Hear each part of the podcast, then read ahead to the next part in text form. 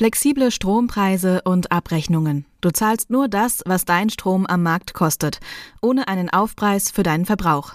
Außerdem ausschließlich Ökostrom, eine monatliche Vertragslaufzeit und eine aufgeräumte App mit hilfreichen Stromspartools. Zum Beispiel eine automatisierte Ladelösung zum effizienten Laden deines Elektroautos. Mit dem Gutscheincode T3N sicherst du dir jetzt einen 40-Euro-Bonus für den Tibber Store. Jetzt Tibber entdecken auf www.tibber.com. Hallo und herzlich willkommen zum T3N Wochenbriefing. Heute geht es um den Kurssturz am Kryptomarkt. Außerdem sprechen wir über die Gefühle einer KI, über das Ende vom Internet Explorer und den Aufruf, weniger zu arbeiten. Im Praxistipp der Woche geht's um Marketing zum Pride Month. Wie immer findest du alle Artikel in den Show Notes und auf t3n.de. Los geht's!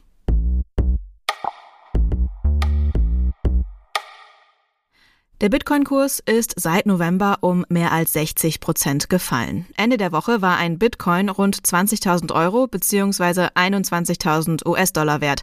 Zur Erinnerung, das Allzeithoch ist noch kein Jahr her und lag bei weit über 60.000 Dollar. Ether kratzt an der 1000 Dollar Marke, die von einigen Experten als psychologisch wichtige Grenze eingestuft wird. Den Ursprung hatte der Erdrutsch am Kryptomarkt Mitte Mai mit dem großen Terra-Crash. Die brenzlige Lage gipfelte in der vergangenen Woche mit der brisanten Entwicklung bei Celsius. Die Plattform pausierte alle Abhebungen, Swaps und Überweisungen zwischen Konten. Also alles schlecht am Kryptomarkt? Die Kritiker haben es ja geahnt, aber sieht es am traditionellen Markt besser aus?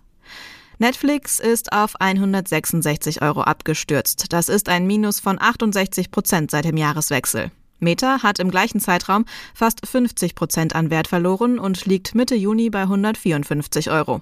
Apple rutschte um fast 20 Prozent, Amazon sogar über 30 Prozent in den vergangenen sechs Monaten. Es überrascht nicht, aber auch der ETF MSCI World hat seit Januar an Wert verloren. Es geht am Aktienmarkt nicht so volatil zu wie bei den Coins, aber deutlich besser sieht's auch nicht aus. Die fallenden Kryptokurse rufen Kritiker auf den Plan und geben ihnen Rückenwind. Einer, der den Sinn von Blockchain, Kryptowährungen und Web3 schon länger kritisch begleitet, ist Jürgen Geuter. Auf t3n.de liest du, welche Gefahren er in NFT, Bitcoin und Co sieht und was dagegen getan werden muss. Kann ein Chatbot Gefühle entwickeln? Ein Google-Entwickler behauptet ja, und das könnte ihn jetzt seinen Job kosten. Der Entwickler sorgte für Aufregung, als er gegenüber der Washington Post die Behauptung aufgestellt hatte, dass der von Google entwickelte Chatbot Lambda eine Art Ich-Bewusstsein entwickelt habe. Google hat den Entwickler daraufhin beurlaubt.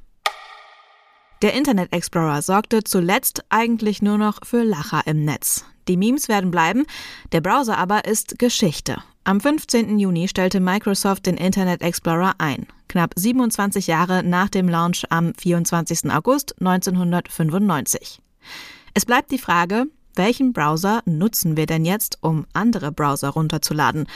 Und für alle, die nun ein wenig melancholisch werden, es gibt ein kleines Schlupfloch. Mehr dazu liest du auf t3n.de.